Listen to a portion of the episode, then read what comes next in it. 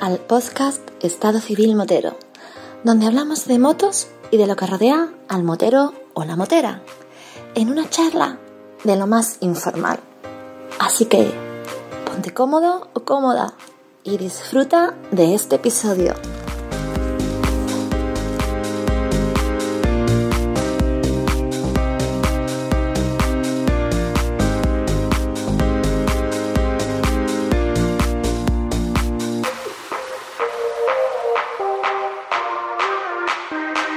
Pasa, chaval? Hombre, querido Vampi, ¿qué hay de nuevo? ¡Qué sorpresa! Bueno, sorpresa, yo sabía que tú venías, con lo cual, aprovechando que tú venías, yo te he hecho aquí un... ¿Cómo, cómo se...? A, a traición era, ¿no? A la traición, palabra. a traición. E- Este tipo de traiciones tuyas me gustan más que las que tú acostumbras de irte sin avisar. Todavía la tienes clavadita, hijo. Oh, me escuece que no vea, porque si ese fin de semana yo hubiera estado haciendo algo, pero me estaba tocando los huevos. ¿Y ahora qué vas a hacer? Ahora resarcirme refregándotelo cada vez que tenga ocasión. Viste tú, lo, viste tú lo que yo tiemblo. Viste tú lo que yo tiemblo. Cada vez, ¿eh? ¿Qué pasa, Antonio? Ah, te fuiste sin mí, cabrón. Bien, eh, continuamos para Bingo. ¿Qué me estabas contando?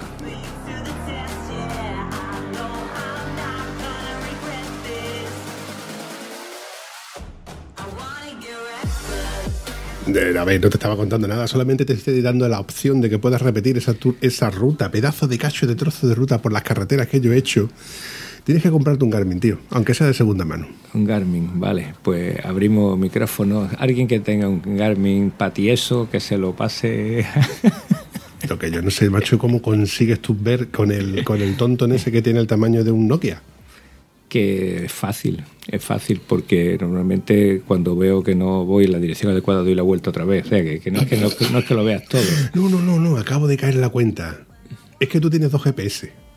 No. Sí, A ver, sí. Tonton y Rafa Rubén. que cuando se unen los dos es el tonto de Rafa Eh, V. no, no, no, no, no. A mi Rafa no me lo toque, que es fantástico. Hombre. Fantástico en el sentido superlativo de la palabra. Te prepara una ruta que para mí se quedan. Y bueno, seguiremos en ello porque tenemos un grupo de WhatsApp llamado Desorden Mental, ¿vale? Que solamente entra la élite de los moteros. Bueno, perdón, no es la élite, la gente que tiene moto y se montan en ella. Entonces, hay como cuatro grupos de, de votos de WhatsApp y cuando se dice, oye, ¿alguien va a salir el sábado? Pues normalmente los que contestan te dicen, "Mm, yo no puedo. Los que contestan, los de Bani contestan si quieres. Entonces, el grupo de desorden mental está creado para esa rara especie que tiene un desorden mental y que siempre encuentra la excusa adecuada para salir y no para quedarte en casa. ¿Cabe la posibilidad de que cuando Antonio es el que promueve o divulga que va a salir en moto, todo el mundo se echa para atrás? Yo no lo sé, tío. Yo creo que tampoco soy tan, tan duro para salir en la moto. Porque cuando la gente dice yo me voy para casa a comer, les digo tú muela, yo voy a seguir para adelante. Y ya está, ¿no? Vamos, las poquitas veces que ha sucedido eso. La palabra no es duro, Antonio. La palabra es cansino. Pero vamos a ver, si tenemos un grupo de motos y digo vamos a salir el sábado y va tú y te enfada conmigo porque estoy diciendo que vamos a salir el sábado, puto, bebe agua, coño. Yo creí que el grupo era de moto, me he equivocado. Si hubiera sido de petanca, Por cierto, como buen anfitrión que soy, ¿quieres agua? eh, como dice, hay que, Ya, ya ser- no, ya ha caducado. Ya la, la- la- hay, hay que saber decir sí, hay que saber decir no. Se quiere una cerveza y dice, no te digo yo que no, ¿vale? ¿Quieres una cerveza, churrita? No, ahora quiero el café que me prometiste. ¿Cómo te ha quedado? Ahora te va a tomar por el culo. Porque el café te lo ofrecí cuando entraste por la puerta de casa y me dijiste que no. ¿Quieres el café, quieres la cerveza o quieres agua? Quiero el café y quiero agua, pero sobre todo quiero hacer lo que estoy haciendo, charlando con mi amigo, aunque me dé puñaladas traperas de cuando en cuando.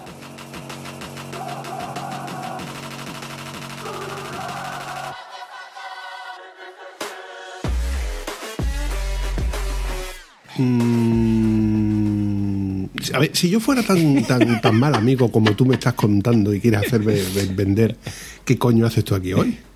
Eh, más que cansino soy masoquista.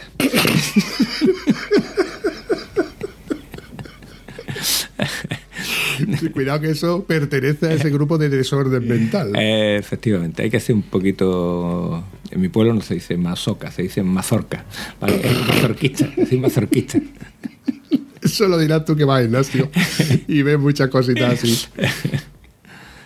Bueno, ¿qué, quería que te contara, Vampi? Me estabas preguntando... No, te he preguntado que como ayer me llamaste por teléfono y me dijiste, vampiro, que mañana para quedar, digo, "Mm, depende, porque depende de trabajo y demás. Y hoy, hoy que por la tarde no tenía que trabajar, pues has venido a buscar tu... Bueno, eh, la historia fue que yo te... eh, bueno, le tenía encargado a Garrido eh, el soporte para el Talpal Box para poder utilizar el mismo intercomunicador en, distintos cascos. Y por como se lo pedí antes del verano, y la verdad que yo tampoco lo, lo he usado, cuando me llama y dice que lo tienes aquí, digo, vale, pues ya iré yo, sí, eso. Y por una cosa por otra no había ido. Y además hay que decir un detalle, que es que el casco que lo compré a Garrido hace, yo qué sé, tiempo, cuántos años, un Suber E1, ¿de acuerdo? Este casco tenía la pantalla muy rayada, muy arañada, y le compré una pantalla nueva eh, a Garrido hace poco tiempo. El resultado fue que le salieron como unas burbujitas un poco extrañas. Se lo comenté, dice, mándame fotos. Me manda fotos y me dice, espérate que lo voy a pedir por garantía. Y me contesta, "Mm, mm, eh, esta garantía no me responde, pero tú no te preocupes, lo voy a pedir por garantía. Y la segunda garantía dice, oye, que no me contesta, pero tú no te preocupes que lo voy a pedir por garantía. Y dice que no me contesta, pero me van a dar una pantalla. Ahora es cuando me van a dar una pantalla.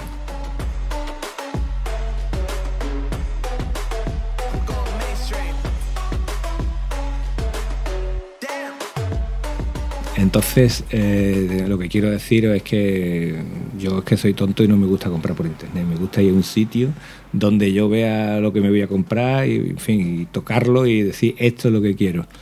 Entonces, para aquellos que compran todo, vamos, que teniendo la ocasión de ir a un sitio de tienda física y se lo piden por las líneas aéreas, yo me acuerdo de Gila que inventaba la radio en colores, ¿vale? Estaba todo el día en el balcón con una brocha diciendo el día que le coja la onda hago la radio en colores. Pues pasa esto, que tú pides una cosa por internet y cuando reclamas que te ha sucedido tal o cual cosa, pues si te he visto no me acuerdo. Y lo que te quiero decir en honor a la verdad y a Garrido, que el tío dice, no, no, me va a pasar la pantalla esta por mis cojones, vamos, esto no está bien y esto tiene que estar bien.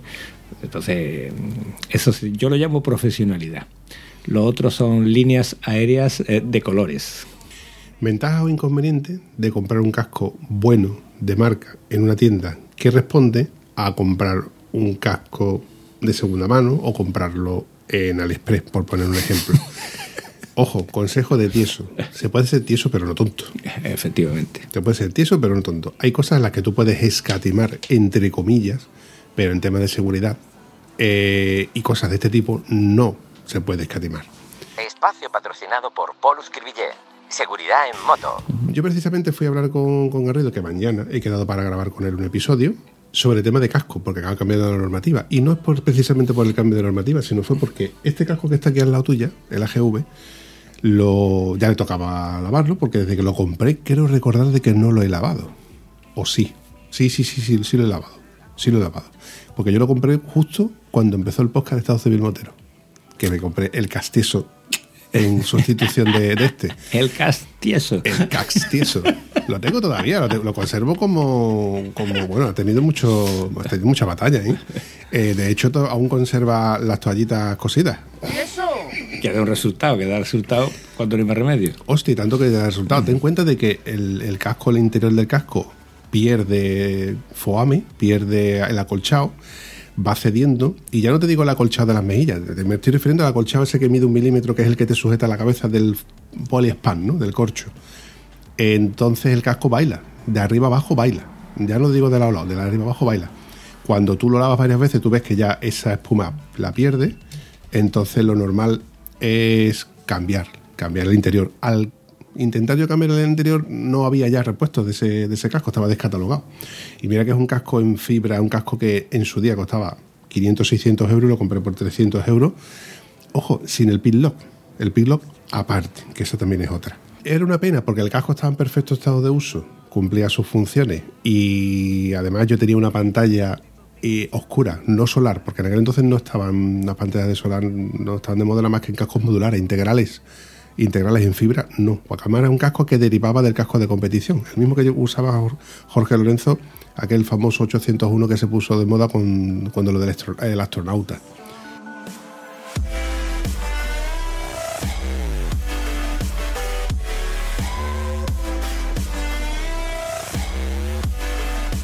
Yo tenía el 701, modelo inferior, evidentemente más económico, pero hermano gemelo del 801. Cambiaba solamente una salida de aire que era regulable atrás. Punto. Por lo demás era un casco muy fresquito en verano además. Pero claro, digo, hostia, es que el casco lo puedo seguir usando. Hablando en tieso, mm, yo no lo veía, no ha tenido ningún accidente, no ha tenido ningún impacto, no ha tenido ninguna rayada. Y además yo, tú me conoces, Antonio, yo soy muy cuidadoso con mis cosas. Y bueno, la solución que le di fue que tú me dijiste en su día que se podía poner toallitas. Claro, yo entendí toallitas de toalla. Y digo, hostia, un día de estas veces que tú sacas la lavadora, de las toallitas estas que tú le metes para los intercambios de tintes de ropa y demás, digo, estas toallitas en un momento dado se puede poner aquí una encima de otra, una encima de otra, una encima Pero no eran esas las que yo había dicho. No eran esas las que tú habías dicho, precisamente, ¿no? Pero mira, a cambio de eso, y que conste de que esto no es un consejo de tieso que os estoy lanzando, pero desde entonces el casco olía de puta madre. Asamistante de todas las marcas de colores eh, de, de estos aparatos que yo he encontrado. Ojo, voy a hacer una pausa para que, para que te des cuenta de una cosa. Para que veas tú, al punto, tú imagínate que yo saco la ropa de lavar y las toallitas, un millón de toallitas que tengo yo de todas las veces que yo he lavado, y las voy guardando, las voy dejando aquí, quieras o no, esto es un acolchado. Claro. Bueno, Pues nada, me voy a llevar unas toallitas. Trae, trae, trae. Dame toallitas que me voy a llevar, que tú quieras, mira. Todas las que tengo de- de- desde que estoy aquí. Que le daremos uso. Todas están lavadas. Lo único que pasa es que tiene la transferencia de colores. Oh, qué perfume tiene esto más bueno, tío. Qué maravilla de toallita. Yo creo que con este me voy a arreglar para pa siete cascos.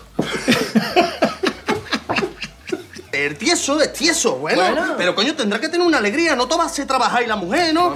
Está hablando de tieso y el que viene a trincar toallita. Mira, mira, para que tú, para que, para que luego reniegues de tu amigo Vampi de lo tieso que, que es. La madre que te trujo. Bueno, y- pero ¿en serio vas a usarlo para un casco? Eh, posiblemente, porque cuando yo, a ver, para tú conoces, yo tengo el Aero Commander en carbono, que es una pasada, es ligerísimo. Tú sabes por qué lo tengo, ¿no? Ujú. Por aquello de que uno es tieso y lo vi a la venta a un chaval que se lo había comprado y no lo usaba. Y entonces co- con eso me aguanté para no ir por el clink, ¿vale? ¿Te acuerdas del clink que tú dijiste? lo ¡No! Lo recuerdo, lo recuerdo. Que de vez en cuando, se- de vez en cuando recuerdo esa época con, con Aarón, cuando le enseñó el casco y yo le dije, no se te ocurra, por favor, no, Hostia, has- cuando no yo cogí ese casco en la hecho". mano y digo, Dios mío, si esto entonces me va solo para arriba. Lo estuve hablando con Isaac Feliu. Eh. Digo, mamón, es que tienes unos cascos, tienes unas cosas de. Dices que Kling lo que fabrica, lo fabrica bien. Sí. Vale, lo, te pagas lo que vale, ¿no? Claro, claro. Evidentemente. Y, y al igual que un casco Schuber, un casco de 600, 700 euros, tiene por detrás un- una garantía, igual que el Garmin. Que el Garmin no es un GPS chino, ni es un móvil chino. Si tú te pasa como me pasó a mí, que se le rompió la pantalla, pegas un telefonazo, le dices, oye, tengo la pantalla para repararla. Vale, entrégamelo que te doy uno, nuevo. Un detalle importantísimo. Me dijeron que era de Refurbi, que era un, un reparado, pero yo te, te- te juro que no le vi ni una mota de polvo, ni una rascada, nada. Y a la verdad, si es un reparado, ¿qué más te da? Bueno, sí, Si no, lo sí. tienes en uso, que es lo que necesitamos. Al fin y al cabo, hace su función, que es lo que yo quería. De hecho, incluso creo que va un poquito mejor. Pero, al referir, volviendo al tema de los cascos, eh, nos estamos contradiciendo, ¿eh? A lo, que, a lo que venía a referir, porque yo venía a referirme a que usáramos casco, que lo probáramos, cascos buenos, que no compráramos cosas por internet, ni de segunda mano. Pero mira por dónde tú te vas a llevar esta lista. Déjame decirte para lo que uso las toallitas. Eh, los cascos que yo uso cuando cojo la moto por el pueblo son cascos viejos, algunos de motocross, algunos de cuando sea, y ese casco ya tiene el acolchado eh, bastante deteriorado. Y yo un casco que me baila no me lo pongo. Cuando me empieza a bailar digo, "Mm, esto de que vaya mm, apoyado encima del cráneo, no. Entonces si consigo que me quede bien, lo uso, y si no consigo que me quede bien, pues lo dejo recogiendo polvo en el cuarto, porque mi mujer me dice, vas a tirar cascos, ya es una puñetera vez que tiene todo esto ocupado. Y bueno, ahí seguimos con guardando reliquias, ¿no? Viejas reliquias.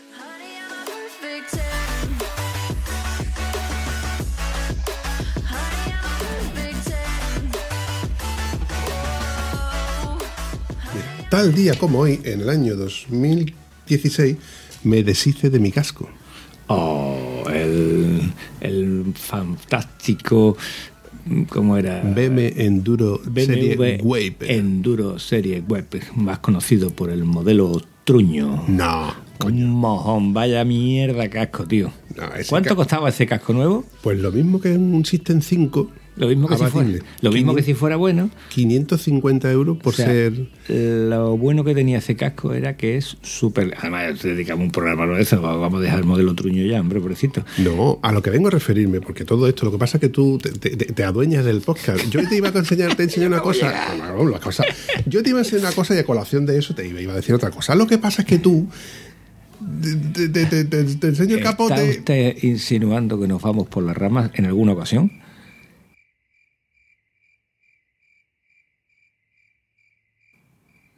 Se escucha el, se escucha el Es grillo. falso completamente que nos vamos en alguna ocasión por las ramas. Nos vamos por las ramas siempre.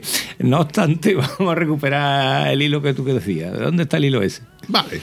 Mm, tal día como hoy, tengo la fotografía esta que, que ha aparecido en, en la nube que te recuerda. Tal día como hoy, aparecen las fotografías que yo publiqué en Wallapop para la venta del casco, que lo puse muy, muy, muy barato.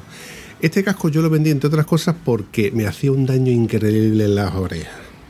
Increíble. ble, ble, ble. De doler, de verdad, de doler. De decir tú, mira, lo voy a usar más veces, a ver si se me quita el dolor. De, con eso de que cuanto más lo usas, más se abre o se, tus orejas se acostumbra, pero ni de coña. Pero con intercomunicador o sin, sin intercomunicador.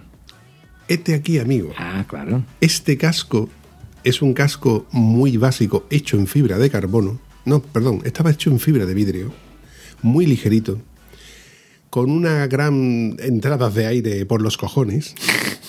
Por, o sea, por la barbilla sí te entraba aire. Cerrado no tenía pinlock, con lo cual se empañaba un huevo. Por la mentolera te podía entrar algo de aire si te entraba el aire directo. Esto, esto que tú te mueves fuera de la pantalla y vale. Y por las entradas de arriba de la cabeza, que tiene dos que, muy, que se mueven nada a medio centímetro, no te entra absolutamente nada de aire. O sea, eso sí, tiene un interior de, de terciopelo estupendo, típico de los Schuber. Pero este casco no es Schuber. Este casco es Nex.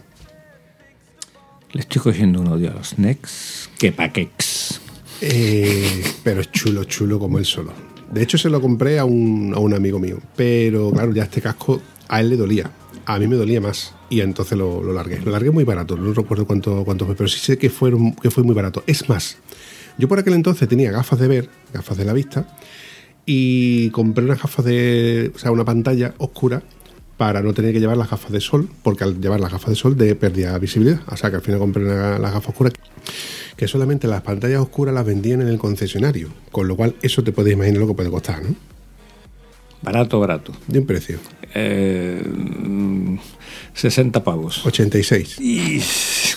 Duele ¿eh? más, duele más. Y te estoy hablando de hace ya Sí, sí, 10 añitos, ¿eh? diez añitos. 10 añitos. Vale.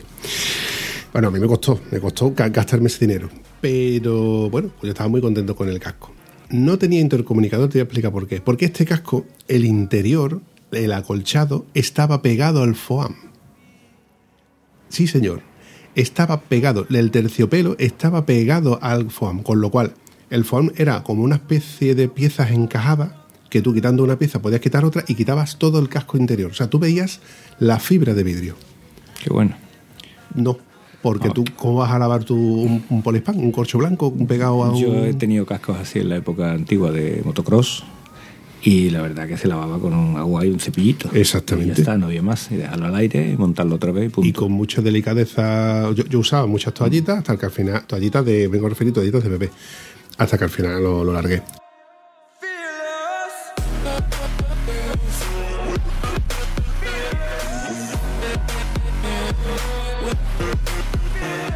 Al chico al que se lo vendí, que el chico muy amablemente me dijo, oye, nada más llega el casco, estoy muy contento, me queda un poco grande, pero lo he solucionado con toallitas.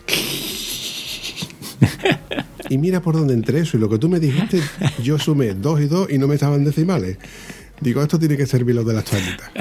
Lo que pasa es que existen las toallitas de baño, que son con las que te secas la cara o el, el chusqui, O el, o el ojal. ojete. Están las toallitas de bebé, que no son las que precisamente yo tenía que haber usado, y están las toallitas que tú te vas a llevar, que son las toallitas de, las de prendas de lavado para... Vale, para los que no estén familiarizados con la lavadora porque tengan una madre que los quiera mucho, las toallitas son gorditas y pueden cumplir esa función.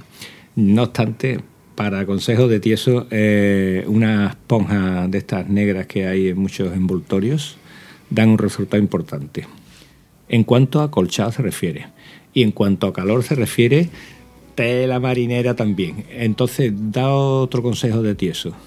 Cómprate un casco, coño, ya de ahorrar tanto. Sí, sí, sí, pero también hay que tener claro los conceptos, amigo mío. Si tú tienes un buen casco y solamente tienes ese casco, lo tienes para todo. Para las salidas de día a día, para ir a comprar el pan o para una ruta larga. Independientemente de que el usuario de la moto sea de ir a comprar el pan, de ir a tomar café al cruce. ¿eh? Te ha hecho ahí una connotación de que no se te ocurra decir, por favor, que ya. No, no, que no, luego tengo que editarlo, tío, por Que favor. no, no, yo no digo nada, que madre no quiere que le diga nada. O el típico usuario que usa la moto para, como tú, que eres muy cansino, se monta en la moto y hace 300, 400, 500 kilómetros, lo que le caiga. Entonces ese casco, cuanto más lo usa, más se degrada. Yo, particularmente, esta, esta lección la aprendí también después de tener dos cascos, uno muy malo, muy malo, que lo usaba para diario, y uno muy bueno, muy bueno, que lo usaba solamente para las salidas. ¿Qué pasaba? Cuando el malo, muy malo, de tanto usarlo, porque usaba más, más veces la moto en, la- en cortos recorridos, que en salidas largas, pues se deteriora antes. Y al final el bueno pasa a ser el malo y el nuevo pasa a ser el bueno. Y al final terminas tú con dos cascos muy buenos, uno ya con cierto pedigrí, con pe- pedigrí por no decir sudor, con ciertos olores, que aunque tú lo vas lavando, pero también de lavarlos se van ensuciando. Nosotros nos duchamos todos los días. A ver, los cascos se degradan Espérate, y no me- los foam se degradan. Perdón por la interrupción. Eso, te has entrado así a saco de mata. Vale, es un clásico nuestro, para eso sirve levantar dedos. Exactamente. Para hacer lo que me de los cojones. Es lo mismo, tío. Recuperando. los cascos se degradan, el foam se degrada y todo lo que tú estás lavando se degrada. Pero si no lo lavas, también se degrada. Porque está hecho con un sistema para que necesites cambiarle los foam. Y venderte los foam a precio de agárrate porque ponerle los foam al modelo truño costaba como comprarte un casco nuevo. Sí, sí, sí, sí, sí. De hecho, de hecho creo que no vendían ni- siquiera el interior, porque la idea era, era esa. Se vende el interior, incluso de ese casco hasta hace poco tenían todos los interiores a la venta.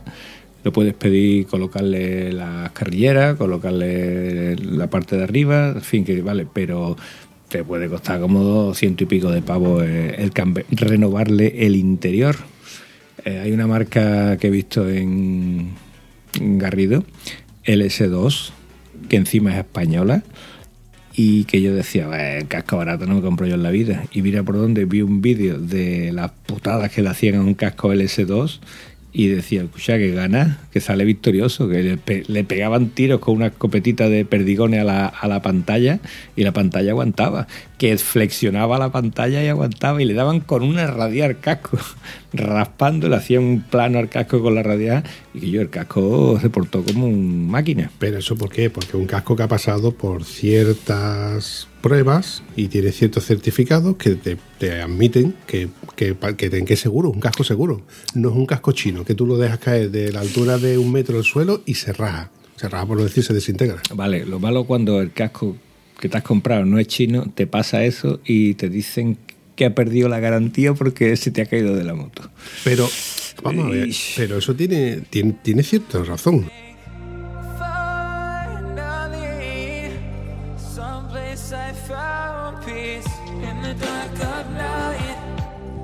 Las cosas como son, Antonio. Si una marca certifica que un casco va a absorber un impacto, ya lo tengas puesto en la cabeza o no, y ya sea el impacto a 5 kilómetros por hora como a, a 1, porque el, casco está hecho para recibir un solo impacto. Si se te ha caído al, suelo cuando te lo, has, puesto o te lo has quitado y se cae a la altura del asiento de tus manos al suelo, tú y yo sabemos que el casco va a aguantar un porrazo más fuerte, con lo cual te lo vas a volver a poner y vas a seguir tirando para adelante. Vale, la teoría está muy bien. Tú sabiendo lo que tú sabes, ¿te comprarías ese casco?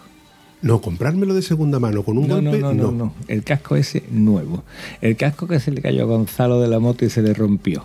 ¿Tú te compras un casco de esa marca? ¿O te lo piensas? Esto va a la. esto- esta teoría se puede aplicar a muchas otras cosas. Correcto. Vale. ¿Tú te comprarías hoy un Fiat? Sí. Tú te- que tienes uno, ¿no? Claro. Pero tú y yo estaremos de acuerdo en que Fiat, por poner una marca cualquiera, siempre ha tenido mala fama porque eran coches que no eran fiables. Ahora, hoy por hoy, y, con las calidades y demás, pues es un coche más. Sigue siendo un coche que se sigue fabricando y de- independientemente sigue siendo igual tan bueno como cualquier otro. Lo que pasa es que asociamos una marca mala por algo que te ha pasado malo y ya le haces la culpa para siempre. Eh, no volveré a comprarme una BMW, no volveré a comprarme una Triumph, no volveré a comprar porque me dio un montón de problemas, no sé qué, no sé cuánto. Una cosa son los fallos de mantenimiento, que tú tengas un vehículo, tengas otro. Otra cosa es que el coche se te vaya cayendo a cacho porque no hay nada que esté bien terminado. Te puedes quejar del cardan de la BMW. Yo no escucho a la gente quejarse del cardan de la Yamaha. No sé por qué. A lo mejor porque hay muy poquita Yamaha. ¿Vale que te digo? Pero bueno, son cosas que una cosa es mantenimiento, otra cosa es, o sea, cuando el ejemplo que tú has utilizado de coche. Mi coche se le ha cambiado un rodamiento de un motorcito que hacía cierto ruido, que no se me acuerdo lo que era, y tiene 160, 170 mil kilómetros. Entonces, me, me- me place, me gusta. Mi moto se le cambió la bomba de la gasolina, se le cambió el estator y ahí está la chiquilla funcionando.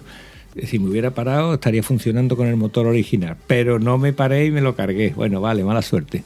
Lo que te digo es que cuando una cosa funciona, funciona. Pero si una cosa se te rompe en la mano, es que no funciona. Porque si yo tengo la cabeza dentro, igual no está absorbiendo lo que tenía que absorber.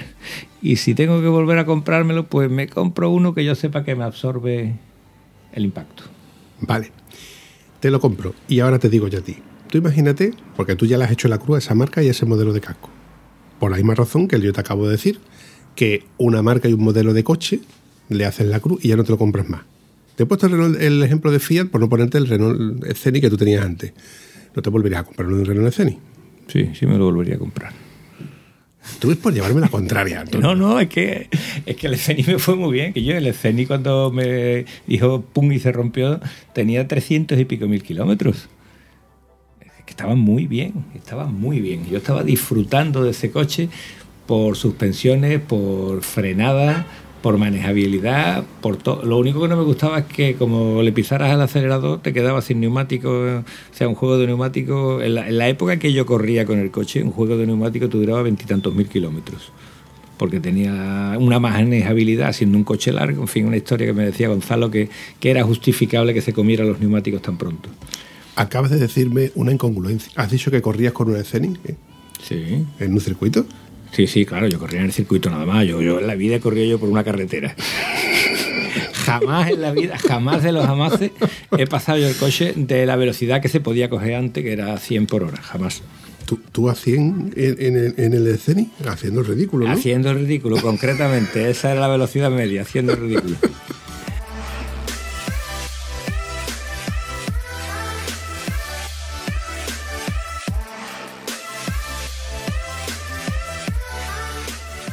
A lo que viene toda esta conversación que yo quiero intentar convencerte a ti, lo que pasa es que tú lo, que, lo único que haces es llevarme la contraria, es que cuando a ti te queda claro que un- una cosa es mala, no vuelves a ella.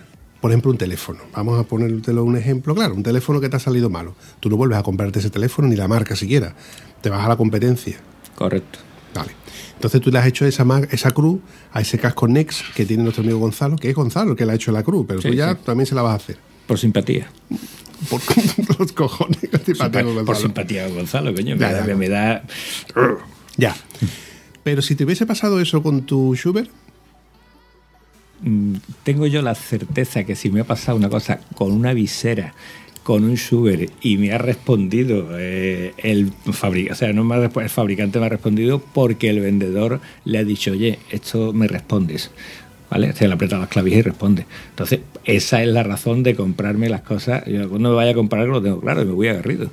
¿Por qué? Porque tengo quien me defiende. Tito, Ale, mira lo que me ha pasado. Espérate que yo voy a hablar con quien tenga que hablar. Y el tío te da soluciones. Pero cuando tú lo que compras es por un internet, eh, mientras que el tío le coge la onda y no le coge la onda, a ti no te responde nadie. Vale. Ahí no, no tengo, no tengo más que añadir. Dado, ¿eh? No tengo- la primera vez que dejo callado a Arbampi. Esto ha sido impresionante. Apúntalo, apu- apunta la fecha y apunta la fecha que esto no volverá a pasar hasta dentro de no sé cuánto tiempo. te preocupes Años. que esta parte yo la recorto. ¿Te acuerdas que un día me diste la razón? No, no consta en acta. No consta en acta. ni en toma farsa. A ver, tráeme, tráeme el episodio ese, que no me acuerdo. Eso no está ni en las tomas falsas siquiera que me estás contando. Cuando estuve con Alejandro, y una cosa que yo le comenté, cuando me dio el ticket de, de- compra de, los accesorios que tú te vas a llevar hoy, le comenté que, en cierto episodio con Roberto y con Raúl Marcela, que eh, cuando tuvo el accidente Roberto, eh, comentando de que es muy importante conservar los tickets de compra de los accesorios y cosas que, que- tengamos. GPS, pantalla, accesorios para la moto, accesorios para nuestra equipación.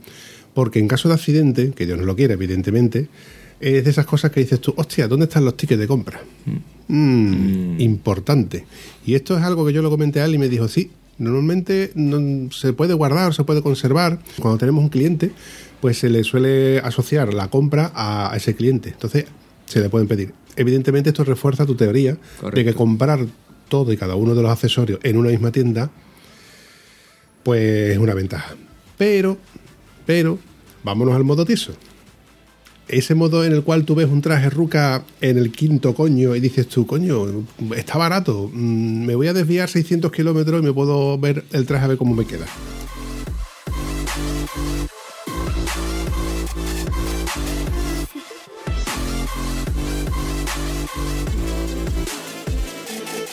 Honor a la verdad, eh, yo tengo un traje Revit que le compré a Garrido, ¿vale? Uno. Y le compré porque el que tenía era uno que cuando llueve es como el patio de mi casa. Se moja como los demás, ¿vale? Entonces me compré ese traje que la verdad que estoy muy contento con el Revit este, y es el único traje que tengo nuevo. Toda la ropita que tengo es de ocasión.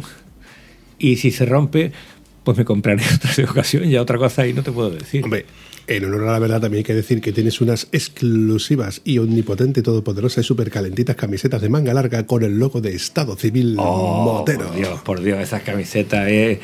Bueno, es lo más bonito que te pueden comprar. Yo, yo me quito la chaqueta y se ve la, la camiseta de Estado Civil Motero y las niñas se arañan porque no se pueden acercar a mí más. Por favor. Eh, lo de publicidad engañosa no va con nosotros, ¿vale? Nosotros decimos la- total, toda la verdad y nada más que la verdad. Espacio patrocinado por Estado Civil Motero. La chapa de la mendicidad. Y aprovechando la chapa de la mendicidad, te voy a dar una primicia, amigo Antonio. Venga de ahí. Esta mañana me he pasado después de varios meses de ardua lucha con la tienda que nos hizo las pegatinas para los de Linares, que aunque son amigos míos, pero hay veces en que más vale no tener amigos tan, tan, tan buenos. Y les pedí que me dieran un presupuesto y que me dieran precio de los famosos parches. Por fin, después de tres años, creo que voy a ver realizada esa idea que yo te vendí de en vez de pegatina y en vez de camiseta, unos parches, tío. Unos parches que tú te los puedes poner en tu sudadera, en tu chaqueta, en la chaqueta de, las, de la moto, o una chaqueta vaquera o lo que tú quisieras. ¿Autoadhesivos, pregunto? No, te los coses, cojones. Es que lo quería coser en el chaleco Airbag y me da pereza de coserlo ahí. Llámame loco.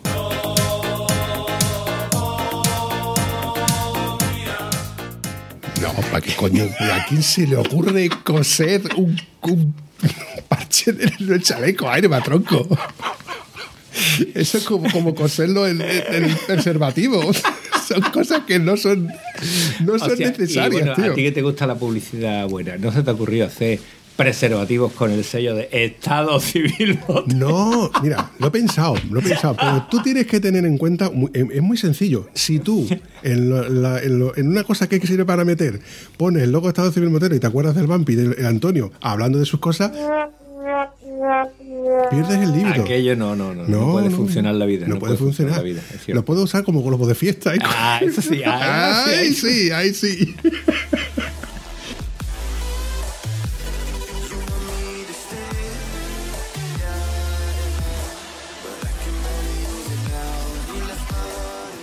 Pero bueno, parece ser que, que cada vez estoy más cerquita de por fin tener los parches. Al menos voy a tener una, una serie de unas unidades para, para mí, evidentemente para mí, y para todo aquel que lo quiera, que, que se ponga en contacto conmigo. Y bueno, evidentemente para el hacedor de la palabra, perdón, el hacedor de la frase de Qué bien mal ha pasado. exacto. Algún par se te caerá. Por tu 10%, Antonio, que yo creo que ya, ya va Sí, siendo sí, hora yo de creo que... que yo estoy, cobr- estoy cobrando en prenda y, en fin, sí, bueno, vale, vale, que no vamos a andar hablando de finanzas, que eso es de gente pobre. Los ricos no hablamos de dinero. No, pero pues tiene cosas. Esto no está pagado, Antonio. Es verdad, Esto es no está verdad. pagado. Estos ratos que tú y yo llamo café de por medio, eh, botellita de agua, micrófono en mano, asalto de mata, Esto a traición. solo se podría superar haciéndolo en un merendero, haciéndonos una comidita allí. Esa sería la única manera de superar lo que estamos haciendo en vivo y en directo ahora mismo. ¡Qué cabrón! ¿Quién te enseñó? ¿Qui- ¿Quién te enseñó a ti eso? Mi vampi. Hombre, Por eso digo que lo único la, la única manera de superar este momento es hacerlo en ruta.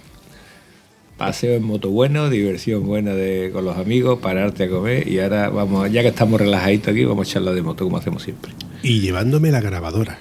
Esa pedazo de cacho de trozo de grabadora, con esa denominación de origen de Estado Civil Motero y todos aquellos que pusieron su tanto por ciento, incluidos tú, Incluido yo. incluido tú, que yo sé que tú pusiste, Ander también puso dinero, eh, bueno, y todos los que pasaron por el podcast que, que- que- que están ahí en ese episodio, que, la verdad que fue un episodio muy chulo.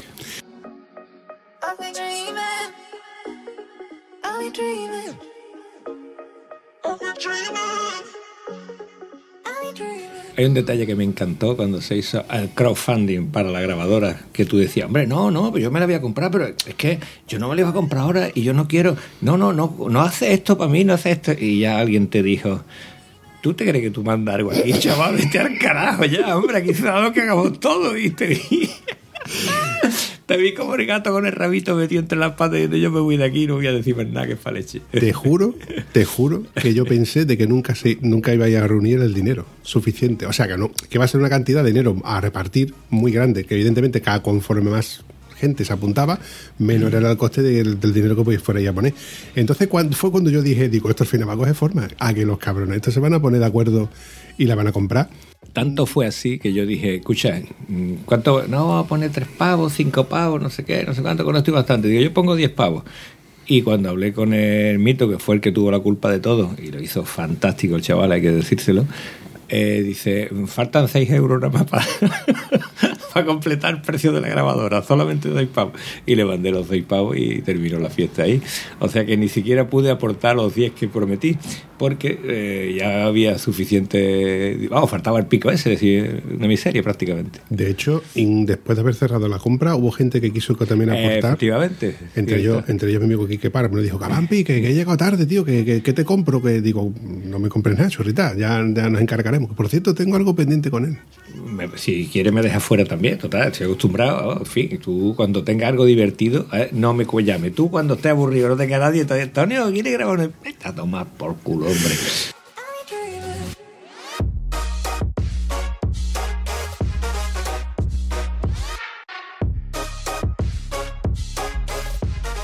Pero bueno, tú sabes que el 10% me corresponde si lo que te vaya de aquí que por la entrevista. A ver, no, aquí vamos a subir la cosa.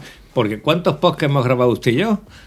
Entonces tú eres creador de contenido, pero yo soy el, ¿cómo se dice? El Sancho Panza del grupo.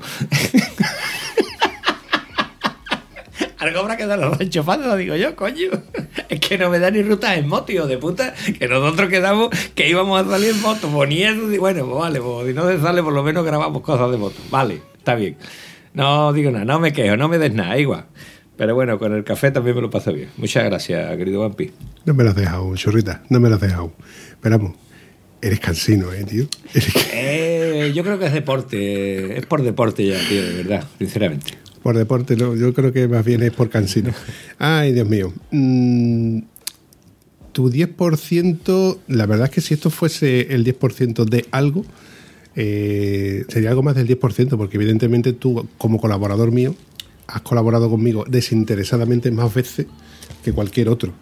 También es verdad que evidentemente esto lo hacemos por amor al arte y porque nos gusta. Si ponemos un micrófono por medio, al fin y al cabo seguimos la conversación que tenemos cada vez que nos vemos.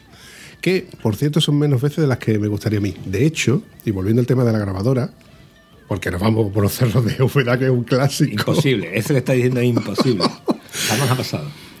Yo quise estrenar la grabadora contigo, pero la situación, la casualidad, la causalidad fue que tu padre se puso malito y al final tuvimos que abortar esa. Por eso me queda la espinita clavada de que podamos realizar un episodio tú y yo, y evidentemente alguno más que tú eres capaz de llamar a ciento y la madre. Bueno, bueno, no no, la verdad. Si tú quieres algo eh, cariñoso conmigo, eh, ¿qué quieres que te diga? A estas alturas está feo. Eso es imposible, Antonio. A estas alturas, a estas alturas es imposible. A estas No, alturas que te imposible. quiero decir, eh, mm, si tú quieres hacer un día una rutita por ahí con acampada libre, el solo por ahí perdido, mm, me apunto. Y si se te ocurre proponerme otra cosa, ya me has liado. Antonio, Ya lo tienes todo. ¿Qué quiere más? acabas de sentenciar por escrito que te vas a venir acampada. Lo que haga falta, Vampi. Yo, yo he hecho acampada antes de, antes de que tú estuvieras en mi vida, que lo sepas. Es que, es que, es que no, no, no te voy a tirar de la lengua. A ver, vamos a dejar una tontería. Las veces que había acampadas, yo tenía algo mucho más interesante que hacer. Es decir, si tú me propones una acampada entre dormir con el vampi, aunque sea en tiendas separadas. Eso, eso. Vamos a de- dejar las cositas claras, por favor, porque lo- cuando has dicho dormir con el vampi, yo automáticamente he dicho ni de coña. Hemos dormido alguna que otra vez juntos y hace mucho ruido. No, juntos no, juntos no. Sí. Yo lo primero que hice el año pasado, cuando llegamos al hotel de Granada, fue separar las camas. Sí, y después te pusiste a cuatro patas. No, Confiésalo, no, no. te pusiste a cuatro No, patas no, dos segundos no. después. Las cosas como son. Di las cosas como son.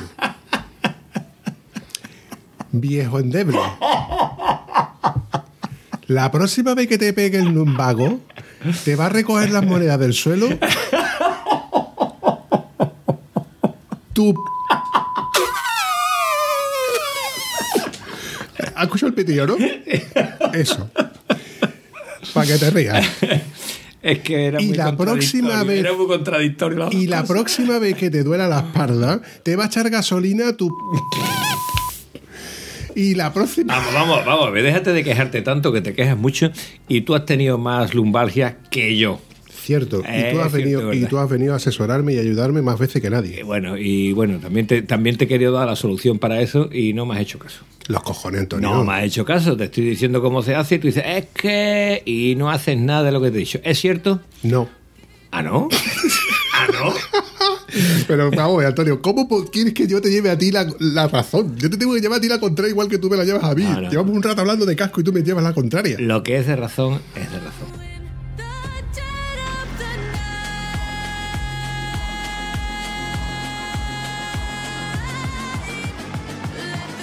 Para que la espalda no duele hay que hacer una serie de actividad que usted hoy por hoy no está haciendo. Te lo compro. Tienes la suerte de que tu trabajo no es tan repetitivo siempre igual, porque si fuera siempre igual estarías de forma crónica con la espalda jodida. Eh, yo también tengo la suerte de que mi trabajo me permite recuperarme, eh, o sea, la lesión está ahí. Yo tengo dos hernias de disco. tengo que decir que eh, mm, tengo que decir porque no sé si lo dije cuando hemos grabado anteriormente. En el tiempo que estaba mi moto en el taller de Rafa era cuando más trabajo tenía Rafa, cuando más trabajo tenía yo, entonces prácticamente eh, a cuatro ratos iba a irle quitando plástico, a ir desmontando para poderle sacar el motor y encima el elevador de las motos lo tenía ocupado. Resultado, hay que trabajar en la moto agachado al lado de ella. Y no es bonito para una espalda con dos hernias de disco estar en esa posición. Menos mal que la actividad que yo le digo a mis alumnos, a mi gente, a la, en fin, lo llevo diciendo toda la vida, el famoso TRX va genial para la espalda. Entonces yo te, estaba ahí un rato ahí con Rafa, terminaba de ahí y digo, tengo esto un poquito caliente. Como tenía que dar una clase de TRX, me compensaba. A mediodía echaba media hora o 40 minutos desmontando lo que podía desmontar y me volví otra vez y también tenía otra clase. Entonces, aunque me notaba la espalda cargada, el trabajo positivo, eh, me o sea, lo que hacía de malo por un lado lo compensaba con lo que hacía de bueno por otro. Lo que quiero decir es que hay trabajos que alguna vez te dan la oportunidad de compensar. Es decir, poner en el lado de la balanza bueno lo mismo que estás poniendo en el lado de la balanza malo, pero la mayoría de los trabajos no son así.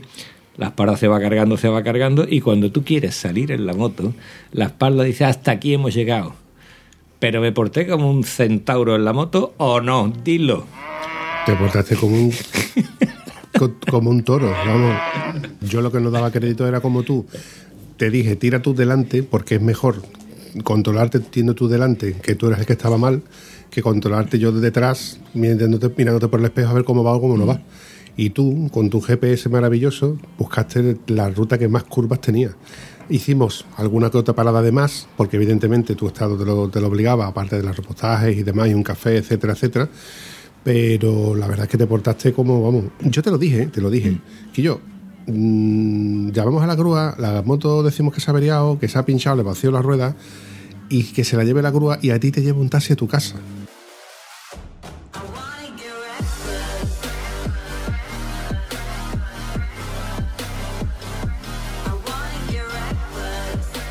¿Te acuerdas el nombre de mi grupo de WhatsApp? A tomar por culo. No, no, ese no, ese se va a tomar por culo para todo ya. El otro que te he dicho, desorden mental. Ah, creía que era el de moterillos endebles. No, no, el de moterillo endeble, no, el de moteros de verdad, el de desorden mental. Entonces este grupo de desorden mental, yo sé que hay que tener un desorden mental para decir, bueno, vamos a seguir en moto hasta que lleguemos. Y bueno, mm, costó trabajo porque repostaje en Alama de Granada no me quiero ni acordar. La moto puesta en el caballete, ponerme de pie, sacar pie para atrás, no poder sacar pie de lo alto de la moto, no poderlo bajar. Qué trabajito, Dios mío. Lo pasé mal. Y ahora descifrate, voy al servicio. Si no sé si voy a llegar porque entre que me estoy meando vivo y que no soy capaz de, de agacharme 10 grados para poderme quitar el pantalón este en el calor que tengo, la verdad que se hizo largo. Yo, yo recuerdo, Pampi, toma, ahí tiene la llave, échale tú, que yo voy al baño. Échale gasolina que yo no puedo con mi alma. Pero te digo, entre eso y coger la moto por la autopista todo el camino, No, No. No, porque No. eh, la curva, el movimiento ese, eh, vamos, te quiero decir que tampoco es que yo sea Sansón ni nada por el estilo, porque me consta que tengo amigos con lesiones mm, parecidas y esta gente montan a caballo y tú lo ves montado a caballo y dices, yo, si no podías ni caminar, ¿cómo que te pasa? Y dices, no, no, yo a caballo voy de puta madre. O sea que el tío se monta a caballo y esa vértebra que le pinza, pues por esas cosas buenas de la vida, pues resulta ser que en vez de estar en pinzamiento está en apertura. Y al estar en apertura, pues el tío no le molesta nada. Y como sigue trabajando los músculos de la cintura, se baja del caballo mejor que se montó. ¿Cómo, cómo es posible eso? verdad? se llama suerte. Eso se llama tener la suerte de tener la lesión en la parte que te conviene. Porque si la tienes en el lado opuesto, te parte por la mitad. Exacto. Esto refuerza mi teoría de que la morfología de cada persona es diferente. Cuando nuestras motos salieron al mercado se hablaba mucho de que el asiento era muy duro. Yo decía que yo, pues para mí no me parece tan duro. También era verdad que yo por aquella época tiraba mucho de bicicleta. Entonces, cuando uno monta por primera vez eh, en bicicleta, por muy poquitos kilómetros que haga, te llevas con el culo dolorido un, un un tiempo. Conforme vas avanzando y vas haciendo más kilometrada, el, tu, tu postura, tu, tu asiento, también es verdad que, te vas a unos culotes mejorcitos, ya vas mejorando y vas haciendo más kilometrada. Y con la moto pasa prácticamente lo mismo. No el que te lleva tiempo acostumbrado a ir en moto hace más kilómetros que el que es novato e intenta hacer una kilometrada larga. Entonces, para mí, el ir con el asiento original no me suponía gran cosa. Pero yo, siempre se ha quejado la gente de que, de que, de que el asiento es muy duro, que, que yo no lo aguanto, y venga asientos de gel, y venga historia, eh, mucho antes del tema de, los asientos marques. De momento no tengo, no tengo mayor problema que las paradas que hemos hecho tú y yo juntos, que tampoco no hemos parado tampoco mucho más. O sea, para mí no es un, un impedimento. Tú has hecho bicicleta. Vamos a ver, eh, con la bicicleta como con la moto, eh, este asiento va muy bien para la bici y tal y cual. El asiento que le va bien a uno te puede ir bien o te puede ir mal, ¿no? Eh, el asiento eh, dice mm, una frase entre los cicleteros que dice cada uno tiene el suyo. O sea, mm, eh, hay una en bicicleta hay una cosa que es medir la distancia que tienen tus isquios. El hueso del culo de un lado con el otro, la distancia que tiene de uno a otro. Entonces ahí sabes el asiento si es más ancho o más estrecho. Tú ves los asientos de los ciclistas y un asiento estrechito, estrechito y dices, ¿cómo es? Porque ese tío tiene los isquios más juntos. Y ve otro con un asiento ancho, el asiento no es de bicicleta, sí, es que el otro si, si no tiene un asiento ancho a no, a no posar los isquios, le está apretando en todos los cartílagos y no, no puede hacer bueno nunca en la vida. Al Eso es final- prostático directamente, no asiento antiprostático, sino prostático, de que te va a hacer daño sí o sí. Al final lo que yo estoy diciendo, que es la morfología de cada persona. Correcto, es exactamente lo que tú estás diciendo. Pero dicho que sí, que lleva razón lo que estás diciendo, también te digo que el asiento original de la eh, GS800 es igual que la suspensión delantera original de la 800 como la suspensión trasera. Caca de la vaca, ¿vale? No sirven absolutamente para nada. Esas cosas hay que reformarlas lo antes posible porque te van a dar problemas siempre. Me aburro. Bueno, vale, pero esto es la realidad de la vida. Que tú te apañas con un asiento de eso, vale.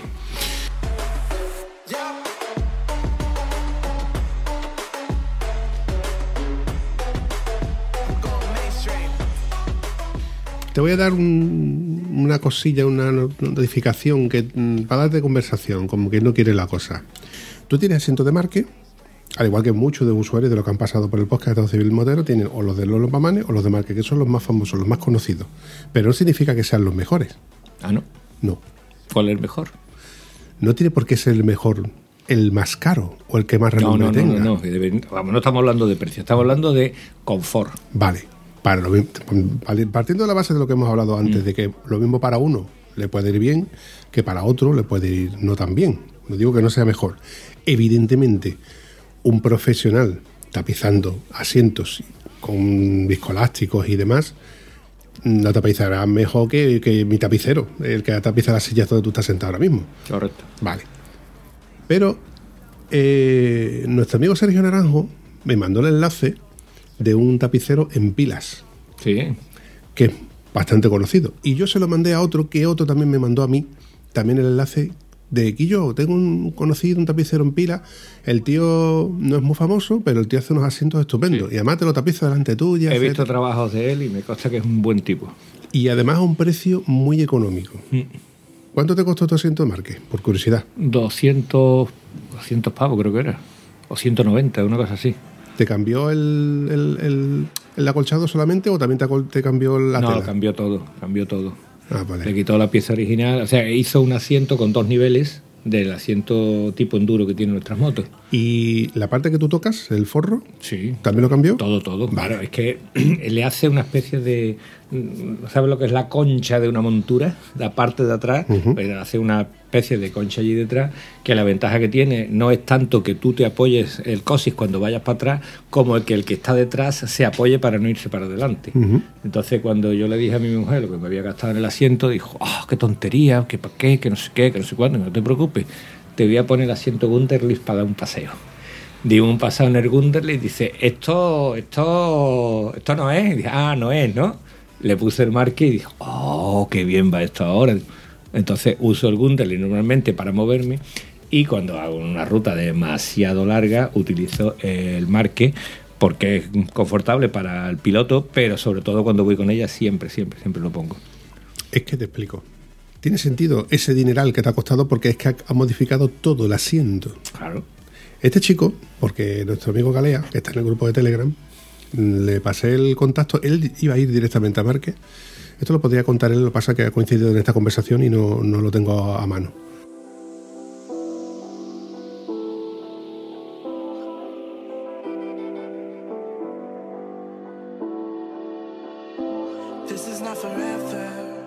Él estaba convencido de comprarse el asiento de Marque, de hecho ya tenía puesto el aceite y todo, y yo le pasé el contacto y la conversación de estos dos contactos que me lo habían pasado, de este chico, Jesús, de pilas. Y digo, Guillo, yo te lo paso solamente por, información, para que tú le eches un vistazo. Yo- si tú ya tienes hecha la, la cita con Marque, pero habló con él y dice, Guillo, nada más que por la forma con la que me ha hablado, y no es que me haya convencido, es que ya estoy convencido de que, de que el trato, el servicio, etcétera, etcétera. Y dice, voy a ir para allá y voy a verlo. Y es más, me ha mandado fotos y vídeos de lo que yo quería o lo que yo quería o no quería o lo que podía hacerme o lo que no podía hacerme. Y lo que él ha hecho es, teniendo la base de su asiento, ahuecarlo, ponerle un acolchado y volver a tapizarlo con su tapizado original. O sea, el asiento es como un original, pero con un acolchado ya considerable. ¿Colchado o gel? No, Es simplemente una capa de viscoelástica en medio. Discolástica diferente de densidad. Él, de, de hecho, me ha dicho el chico que, que no recomienda el, el gel porque el gel, como no transpira, la humedad la retiene. Entonces, dependiendo del gel y qué gel, con el sol y la calor se derrite, se deforma y se estropea y queda, cuando lo despega, quedan horrorosos. Claro, toda esta información yo no la sabía. Pero cuando me te la cuenta este chico, dice, hostia, pues quieras o no, me- No, vamos aprendiendo cositas. Claro, y a ver, que esto no es un espacio patrocinado por, por nadie, pero coño, que hay veces en las que dices tú, en plan tieso, a lo mejor resulta que tu tapicero de confianza de que te tapizas tu silla, tu sofá, sillones, retresillos, etcétera, que va pasando con la furgoneta, no te va a tapizar igual que un profesional que ya ha tapizado seguro- muchos asientos. Seguro que no. Pero te va a tapizar mejor que lo harías tú solito. Hombre, por favor. Hombre, por favor. Ojo, ojo, ¿cómo se empezaron a tapizar los asientos? ¿Quién fue el primero que tapizó un asiento? Uno en su casa. Ah, bueno. Y a partir de ahí, o después de probar muchas historias, pues se vio de cuenta o vio- fue demostrando Yo- que con diferentes tipos de acolchado le iba uno mejor que otro. El primer asiento que yo retapicé era con la Montesa 360. Ese tú se ha llovido de entonces para acá. Porque era duro como el cuerno de una persona mayor, el asiento ese, y encima eh, al- era recto. Entonces cuando tú acelerabas con aquella burra que aquello volaba, pues te ibas para atrás, se, se te escapaba. Entonces le hice una pequeña hendidura para apoyarte y todo cuando te apoyabas ahí ya por lo menos cuando acelerabas el cuerpo se te iba resbalando pero te quedabas ahí apoyado en, aquella historia y a partir de entonces tapicé alguno de algún colega pero por aquello de que no llegaba con los pies al suelo con las famosas capras joder tío no haya habido nada entonces para acá El primer asiento que yo tapicé fue el de mi bus minicro. Cuando tú quitas el asiento del bus minicro que tiene los dos tornillos que van acogidos al amortiguador, lo levantas y sale ya, porque está cogido con una, una especie de, de uñita, al depósito. Sale y tú te das cuenta que el tapizado está acogido por unas pestañitas del mismo hierro sí sí del sí, asiento. porque la guilla de hierro Claro, y el, el tapizado es Sky. Claro. Sky plástico, plástico, de esto que cuando hace calor quema como su puta madre. correcto correcto todo el mundo se ha quemado las piernas alguna vez Claro. Y cuando me da un día por tapizarlo, digo, hostia, es que esto ya es un foame muy duro, una densidad muy dura. Y cogí un sofá que encontré por allí, le quité el foame, se lo puse, la colché y digo, coño, pues esto más, más o menos. ¿Qué pasó? Que evidentemente eso no está hecho para que le dé la calor, para que le dé el agua y luego se va pudriendo. Evidentemente las cosas como son y como son. Por eso, llevarlo a un profesional te da la garantía de que evidentemente eso va a durar muchos años, porque ese tío tiene una larga trayectoria evidentemente no querrá que tener una mala publicidad de lo que él está haciendo. Márquez, Lolo Pamanes, tienen la, bueno, el badaje, el pedigrí, la etiqueta, como lo queramos llamar, la publicidad que ya tienen ellos de, de su marca. Pero pagar 300 euros por un asiento, tío, 300. Bueno, yo no sé cuánto cobra. Yo creo, la última que hablé con Marque, que le mandé un amiguete, creo que decía 210, reformar el asiento, que es la reforma que yo hice, que es ponerlo a dos niveles. Está hablando de unas 800. Y en cambio, simplemente tapizarlo y ponerle gel, como dejarlo en el mismo plano, eso creo que en aquella fecha costaba 90, no sé si vale ciento y pico ahora, ya hasta ahí te puedo contar. Pues creo que sobre unos 90 euros le, le- le cobró a, a Galea. Y eran dos asientos, porque él los tiene divididos. Tiene un adorno plástico que le decía, dice, si lo, lo- lo puedes, lo puedo anular o te lo puedo dejar. O sea que al fin y al cabo tienes un asiento original, pero retapizado. No, no, no retapizado, tapizado con tu asiento original, con tu funda original, solo que está reacolchado. Y además, si no te mola o no te gusta, y yo, que esto no me convence como ha quedado, quiero- lo quiero más duro, lo quiero más. Siempre hay una segunda oportunidad, ¿no? Digo yo. Correcto. Vale. Exacto. Perfecto. Continúe.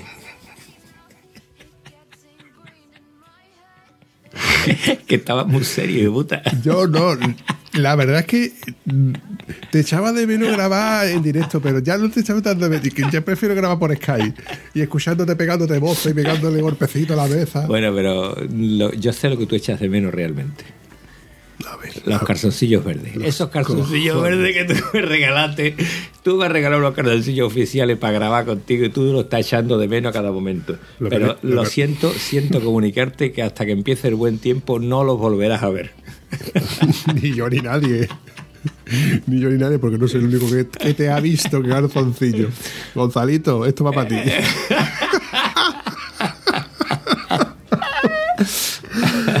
bueno, chavalote, para ir despidiéndonos de este episodio Asaltos de Mata, aquí te pillo, aquí te mato, eh, a traición, como suele ser. Como, como- suele, ha sido así. Que yo, esto da para podcast. ¿Grabamos? Eh, correcto, ha sido exactamente ahí. Y lo curioso es que dijimos, mm, esto daba podcast, grabamos y no hemos hablado nada de lo que daba para podcast. Es verdad, tío. Qué raro que se nos haya ido el guion, con lo- el guion que lo traíamos perfectamente escribido.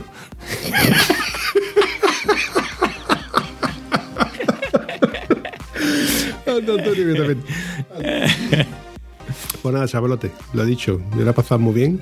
Eh, me va a encantar largarte de la puerta ya de una puñetera vez. Eh, nada, que ya sé que te alegras, pero lo que, de verdad te alegra, lo que de verdad te alegra, lo que de verdad te hace feliz es perderme de vista. Eso es así, compadre. Pues te voy a decir una cosa que no la he dicho nunca. Jamás he dicho esto, pero qué bien me la ha pasado contigo, chaval. Si te ha gustado este episodio, puedes comentarlo en cualquiera de nuestras redes sociales. Es gratis y nos ayudas a seguir creando contenido. Y si además nos ayudas a compartirlo, nos haría mucha ilusión. Bueno, a la Vampi sobre todo, que es quien se le ocurra. Espero que os haya gustado tanto como nosotros. Hasta el próximo episodio.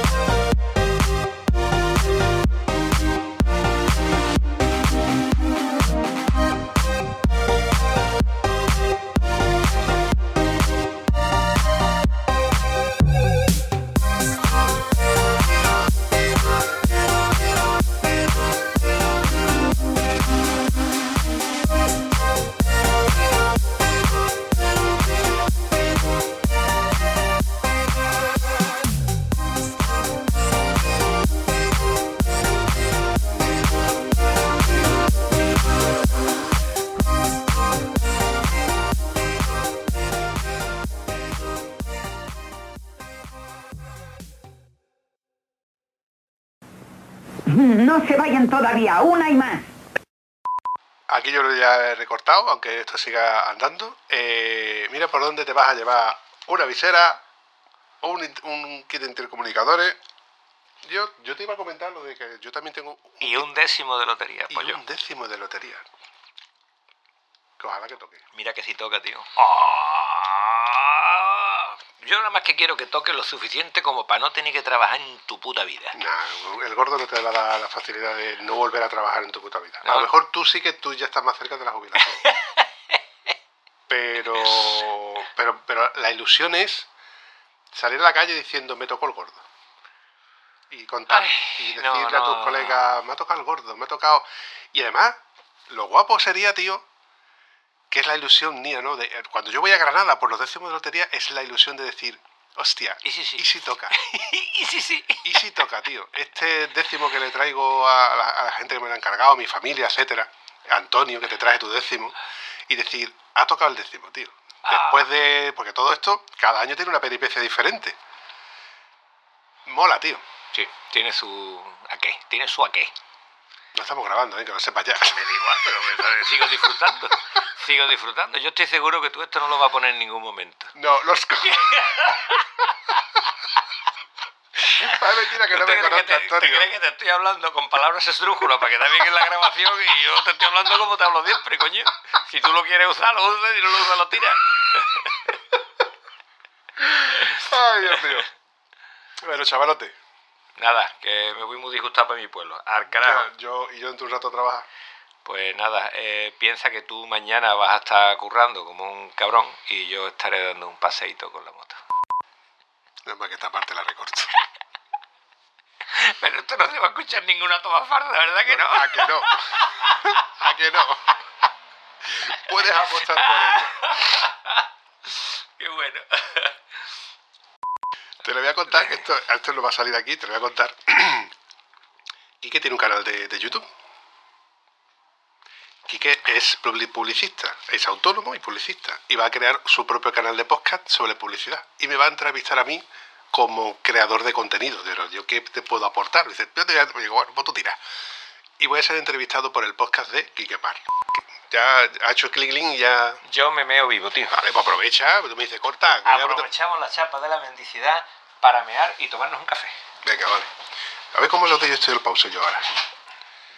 Si le doy aquí, 38, 39, eh, 340, 349. Ahora es cuando hablamos de la chapa de la mendicidad. Vale, ahora ten cuidado con lo- Eso te iba a decir, con los ruiditos de ese tipo. Ponte el plastiquito acolchado. Lo pones como posavasos. Perfecto, dale la vuelta. Dale la vuelta. Ahí está, perfecto. Eso es lo que, eso es lo que yo hago cuando estoy grabando con la cervecita. y dicho todo esto, la chapa de la mendicidad. Darby High, tu puta madre.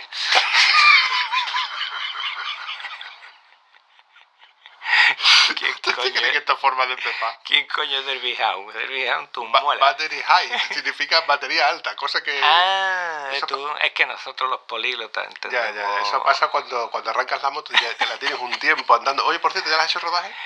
Estoy en ello, estoy en ello. ¿Cuánto, cuánto deposito en un rodaje? Ahora es cuando suena un grillo de fondo. en tu caso todavía está en rodaje. Está en rodaje, tío. La otra... ¿Puedo hacer una connotación? Venga de ahí. Eso es to- eso es to- eso es todo, amigos.